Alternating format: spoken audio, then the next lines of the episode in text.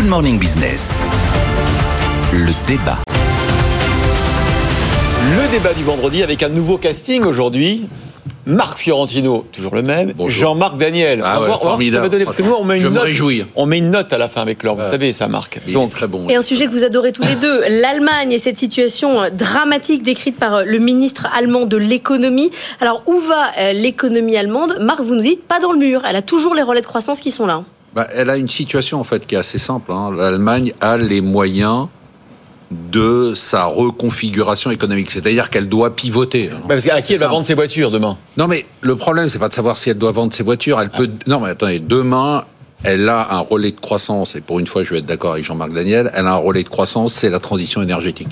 C'est-à-dire qu'elle doit investir massivement dans sa transition énergétique, et ça, ça va lui faire de la croissance pour 5 ans. Elle peut faire un IRA par an pour faire exactement ce qu'ont fait les États-Unis. Sauf qu'elle qu'on a un change sa problème. vision des finances publiques. C'est uniquement ça. Le seul sujet, c'est un sujet politique. C'est-à-dire, il n'y a pas de sujet économique. Ils ont les moyens de pivoter. Ils veulent pas le faire. Si c'est pas de l'automobile, ça sera d'autres industries. Si c'est pas de l'industrie, ça sera du service. Ah, Je rappelle quand même des chiffres. Hein. 65% du PIB, c'est la dette allemande. Ils ont un déficit budgétaire. Bientôt, ils seront La à moitié de nouveau, nous, ils Ouais. seront à nouveau à l'équilibre. Ils n'ont aucun problème pour demain pas. investir 200 milliards. Donc le seul non. problème qu'ils ont, c'est un problème politique. Pour l'instant, il y a une coalition qui ne fonctionne pas au gouvernement avec un dirigeant qui est mauvais.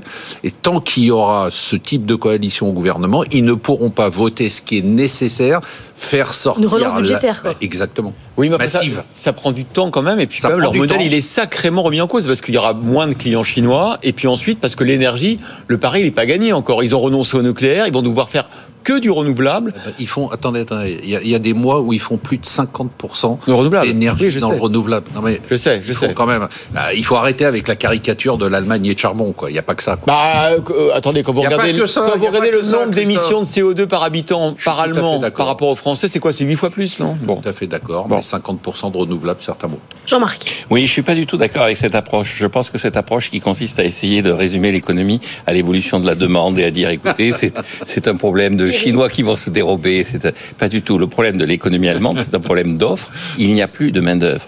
Et donc il y a deux problèmes pour l'Allemagne. Il n'y a Un, plus besoin de main-d'œuvre, Jean-Marc. L'intelligence artificielle et la Oui, robotique. le problème- le On n'est plus problème- au 19e siècle. J'entends bien. Le problème de l'Allemagne, c'est que justement, le quelques main d'œuvre qu'elle a est encarafée dans des secteurs qui sont des secteurs régressifs. Elle fait encore de l'industrie. En Europe, c'est fini l'industrie.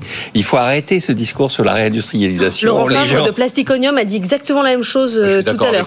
Oui, donc il faut arrêter tout ça. Et donc le véritable enjeu de l'Allemagne, c'est de répondre Il au l'a fait pas que dit en, en, en, Un, en on. hein. Il a dit elle, en manque, off. elle, euh, elle va manquer de main d'œuvre. Deux, elle a un problème du coût de ses importations et donc euh, de la façon dont effectivement elle va gérer le passage à ce que j'appelle le capitalisme cognitif et le passage Mm. à une société de rente, c'est-à-dire une capacité à vivre des placements effectués grâce à cette épargne. Mais c'est une La épargne japonisation de l'Allemagne. Absolument. L'Allemagne, l'Allemagne, je, je rappelle, moins de 84 millions d'habitants maintenant, un solde naturel qui est négatif de près de, deux- de plus de 200 000 euh, habitants, et donc euh, l'Allemagne est en train de projeter son épargne à l'extérieur. Elle, elle est le deuxième pays derrière le Japon justement en termes de placement à l'étranger, d'avoir extérieur net, et son problème, c'est que le Japon a réalisé ses avoirs extérieurs nets sur la base de 1 dollar égale 75 yens. Et maintenant, il bénéficie de 1 dollar égale 150 yens. Donc, Ouais. il a Quand il rapatrie, euh, il a, il a doublé la, il a 15 doublé la mise. La rien, mise. rien qu'en euh, rien Rien, que par le taux de change. Le problème de La l'Allemagne, juste, c'est le fait que son taux de change n'est pas assez élevé. Et donc, pourquoi le taux de change n'est pas assez élevé? Parce que la zone euro est plombée par l'incompétence des Français. Donc, le problème de l'Allemagne, Ouais. c'est la politique, mais pas la politique allemande, c'est la politique française. Le véritable incompétent, c'est pas le chancelier allemand, c'est le président de la République française. Marc est pas d'accord euh, pour Non, une non, économie de rente. Non, je suis pas d'accord. Je- pense que Jean-Marc Daniel a raison, évidemment, sur l'économie de rente, mais c'est pas suffisant. C'est-à-dire que l'Allemagne, c'est un pays, contrairement à ce que dit Jean-Marc Daniel, qui a une vision moyenâgeuse de l'économie. C'est-à-dire qu'aujourd'hui, on n'a pas besoin d'avoir des gens qui travaillent, euh, les ouvriers, tout ça. C'est Donc le problème de natalité, c'est pas C'est grave. terminé. Enfin, Jean-Marc, c'est- je sais pas si. Je, je croyais que le problème de ne pas avoir d'enfants, c'était un problème. On l'a non, dit. non, c'est un problème pour la, c'est un problème pour la croissance, c'est un problème pour l'inflation, mais on peut très bien avoir, et on le voit bien avec le Japon. Le Japon n'est pas qu'un pays de rente. hein. Le Japon aujourd'hui, il y a des industries qui fonctionnent, il y a des entreprises japonaises qui fonctionnent, il y a un secteur, il y a un secteur tertiaire, il n'y a pas que le secteur euh, Ouais. industriel qui fonctionne aussi. Donc euh, je pense que sur l'Allemagne, on se trompe complètement, c'est-à-dire qu'on a une puissance économique majeure. Je suis d'accord avec euh, Jean-Marc, c'est-à-dire qu'à la fois on peut avoir un pays de rentiers, mais ça sera un pays de rentiers qui travaille, sur lequel la productivité sera énorme, parce qu'on n'a pas aujourd'hui besoin d'avoir des mains pour produire. Non, mais je, je- je suis prêt à adhérer à ce discours parce qu'il y aura quand même des Ah. Allemands qui auront entre 20 et 40 ans. On va pas voir disparaître, ça va pas coup. être exclusivement une maison de retraite. L'Allemagne, de même que le Japon, n'est pas exclusivement une maison de retraite. Mais vous regardez le Japon, le Japon, déficit commercial, 70 milliards d'euros. Pratiquement le même déficit commercial que la France. Excédent de la balance des paiements courants, 200 milliards d'excédent. C'est-à-dire que le Japon ne vit plus de son travail. Le Japon vit de ses placements. Et donc l'Allemagne continuera effectivement à avoir une production. D'ailleurs, la croissance potentielle estimée de l'Allemagne, Ah. c'est 0,5%. Donc la croissance va être... Mais 0,5%, c'est rien. Euh, en France, on est... Pourtant, Dieu sait si la France est mal gérée, encore une fois. Croissance potentielle, 1,3%.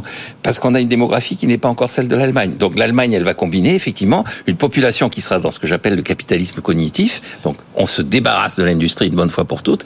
Et puis, effectivement, on place de l'argent en aide aux États-Unis. Si les Américains veulent payer les rentiers allemands, qu'ils en profitent. Alors, qu'on fasse de l'industrie ou qu'on fasse euh, de l'IA, il faudra de l'électricité. Et la question, c'est que le modèle allemand et le modèle français sont pas les mêmes. Nous, on investit sur le nucléaire. On était avec Catherine McGregor euh, tout à l'heure, la directrice générale d'Engie. On lui demandait pourquoi est-ce qu'elle est-ce qu'elle n'avait pas de regret de ne pas faire de nucléaire et de faire uniquement du renouvelable et évidemment aussi euh, de commercialiser encore du gaz? Écoutez sa réponse.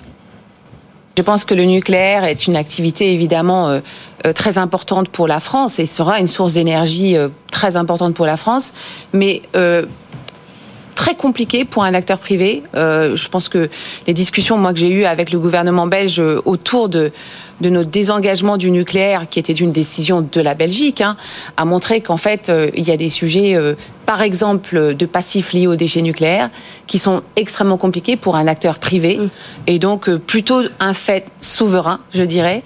Aujourd'hui, franchement, on a une feuille de route qui nous permet d'avoir suffisamment de, de projets extrêmement euh, euh, euh, importants, intéressants, et, et on a beaucoup à faire. On va parler de la croissance verte dans un instant parce que ça vous passionne, Marc. Mais juste avant, Jean-Marc Daniel, vous qui voulez toujours tout privatiser, elle, elle dit c'est pas possible, Catherine Madrigal. Non, non, elle dit pas ça. Elle dit qu'effectivement, elle a acquis, le- par l'intermédiaire de l'Electrabel, le, le- le nucléaire belge, et le gouvernement belge s'en mêle. Ça ne veut pas dire que c'est à juste titre que le gouvernement belge s'en mêle. Elle est obligée de constater que le gouvernement belge s'en mêle, de même que le Elle gouvernement dit les français... déchets c'est trop compliqué, euh, vaut mieux que ça soit un État qui gère aussi. hein. Écoutez, aux États-Unis, au Japon, pour en revenir encore une fois au Japon, tout ça c'est privé. Et c'est aux États-Unis qu'il y a le plus Il y a des d'énergie. entreprises au Japon, donc. Comment? Il y a des entreprises au Japon, donc. Il y a de l'électricité parce que pour éclairer Ah là là, des terrible. rentiers. Oui, pour éclairer les rentiers, pour Ah, chauffer les rentiers, il faut produire de l'électricité. Il faut produire de l'électricité, donc il y a c'est encore de lié- C'est l'électricité. lié au sujet, vous dites que ça- c'est lié au sujet de la croissance verte. On est au cœur du sujet de la croissance verte. Ce qu'elle dit est passionnant.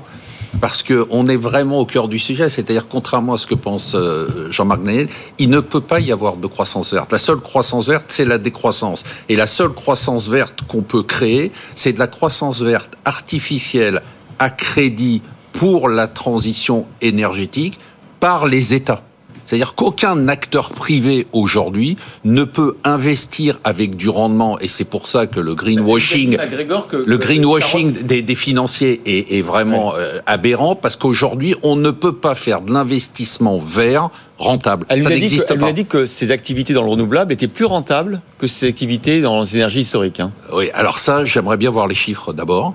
Et ensuite, je pense que ces in- investissements dans l'énergie verte et renouvelable, je voudrais bien voir les subventions publiques qu'il y a dans le secteur. Sans Non. subvention publique, il n'y a aucune rentabilité. Mais bien sûr que si, que la croissance sera verte. D'ailleurs, elle ne sera que verte. On ne peut pas concevoir une croissance autre que verte. Effectivement, j'écarte l'idée de la décroissance. La population ne veut pas de la décroissance. En revanche, la croissance sera verte. Et elle sera verte à condition qu'il y ait une politique, non pas d'intrusion systématique dans l'appareil productif, comme le met en place maintenant la Belgique, comme l'a fait stupidement notre gouvernement là aussi en renationalisant EDF. L'enjeu, c'est effectivement d'avoir une économie décarbonée. Donc le nucléaire fait partie de la solution. Il n'y a pas que le nucléaire. Et pour qu'on ait une économie l'économie décarbonée, il faut modifier les prix relatifs du carbone et du reste de l'énergie. Donc la croissance sera verte s'il y a une taxe carbone et non pas une espèce d'agitation plus ou moins euh, sensée de la part des La gouvernements. taxe carbone pour financer justement ces investissements coûteux. Absolument. Euh, Bah non, oui, pas forcément non, pour financer ces investissements. La taxe carbone pour réorienter. La taxe carbone pour financer effectivement la recherche. la- la- le produit de la taxe carbone doit aller, comme je Non, le dis, pas- voilà. à l'école des de mines. toute façon Mais, soit euh, l'État- À l'école des mines. C'est- mais oui, parce que c'est là qu'on fait de la recherche sur les technologies de demain. Mais en revanche, effectivement, une fois qu'on aura un prix du carbone, Voilà. c'est le marché et pas l'État qui va déterminer la composition du mix énergétique. Donc c'est exactement ce qu'on est en train de dire. C'est-à-dire qu'on est en train de dire que soit c'est l'État, et l'État, il va chercher son argent quelque part, donc ça va être une forme de taxation. Soit ça sera directement une taxe carbone, soit ça sera une autre forme de taxation. Mais de toute façon, il ne peut pas y avoir d'investissement dans la croissance verte qui n'arrivera jamais. C'est-à-dire, il y a quand même une hypocrisie. hein. Non, mais c'est important d'en parler. Il y a quand même une hypocrisie dans ce sujet-là. On sait très bien que le seul moyen d'avoir de la croissance verte, c'est de faire de la décroissance. C'est-à-dire, on sait très bien que si on continue à surconsommer, je vois pas comment on peut continuer à surconsommer et avoir une situation euh, de la planète qui soit satisfaisante. Ça me paraît. euh, Non, mais je, suis contre ce discours parce qu'il ne s'agit pas effectivement de refuser la consommation. Et je trouve que ce discours est d'autant plus dangereux qu'il est en train de nourrir un discours, notamment en Inde et en Chine, en disant vous, au nom de la décroissance, vous allez faire du protectionnisme. Vous allez nous empêcher d'avoir le niveau de vie, d'avoir le style de vie, d'avoir le niveau de richesse auquel vous avez accédé grâce à la destruction de la planète. C'est déjà le cas en Chine, ils le font eux-mêmes, ils n'ont pas besoin de nous en Chine déjà avec le, le mode de fonctionnement qu'ils ont. On le voit bien d'ailleurs, la crise de l'économie chinoise aujourd'hui, c'est le fait que la consommation n'est plus ce qu'elle était.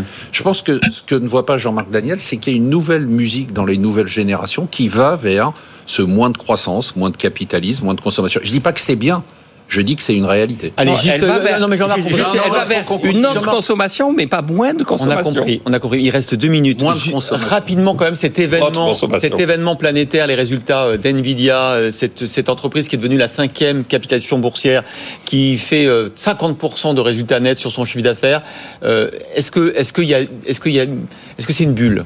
Alors il y a deux questions. C'est est-ce que c'est une bulle boursière ou est-ce que c'est une bulle économique? C'est pas une bulle économique, c'est une révolution économique majeure. L'intelligence artificielle, c'est une révolution économique majeure. Maintenant, on est dans une sorte de frénésie à l'équipement. Parce qu'on tout le monde est en train de s'apercevoir que c'est une révolution euh, industrielle, donc ça veut dire qu'il y aura le chiffre d'affaires va continuer à augmenter, donc il y aura pas de bulle du, en termes de croissance pour l'instant, tant que tout le monde ne sera pas équipé, mais ce qu'on peut, on est certain du fait que de toute façon, à un moment donné, tout ça va éclater parce qu'on arrivera à un niveau d'équipement qui sera suffisant. On l'a connu avec les semi-conducteurs classiques, on va le connaître avec les semi-conducteurs pour l'intelligence artificielle. Donc, est-ce qu'il y a bulle boursière, la réponse est oui, elle va exploser un jour, mais je rappellerai, je rappelle toujours que Alan Greenspan avait déclaré en décembre 1996 qu'il y avait une, une, euh, exubérance irrationnelle, Oui, irrationnelle. pour la bulle Internet et qu'elle a explosé en mars 2000. Donc il vaut mieux pas trop se précipiter. Mais qu'elle s'est reconstituée ensuite Jean-Marc, Euh, 30 donc- secondes. Oui, remarques en 30 secondes. Vive le capitalisme cognitif. Donc arrêtons avec l'industrie. Vive le capitalisme cognitif. Et deuxième élément, j'ai pas besoin d'aller chercher Alan Greenspan. Je vais chercher la théorie économique basique que j'ai enseignée à mes étudiants pendant 30 ans. Il y a des diminishing returns, comme on dit en français, c'est-à-dire il y a des rendements rendement décroissants. décroissant. Et donc il y a une phase d'expansion très rapide. Et Et, puis est. ensuite il y a le plafonnement. Et donc on est dans la phase d'expansion avant le plafonnement. Mais on ne sait pas combien de temps ça va durer. Non. On vous laisse tout le week-end pour réfléchir au capitalisme cognitif, qui était quand même le mot de la matinée.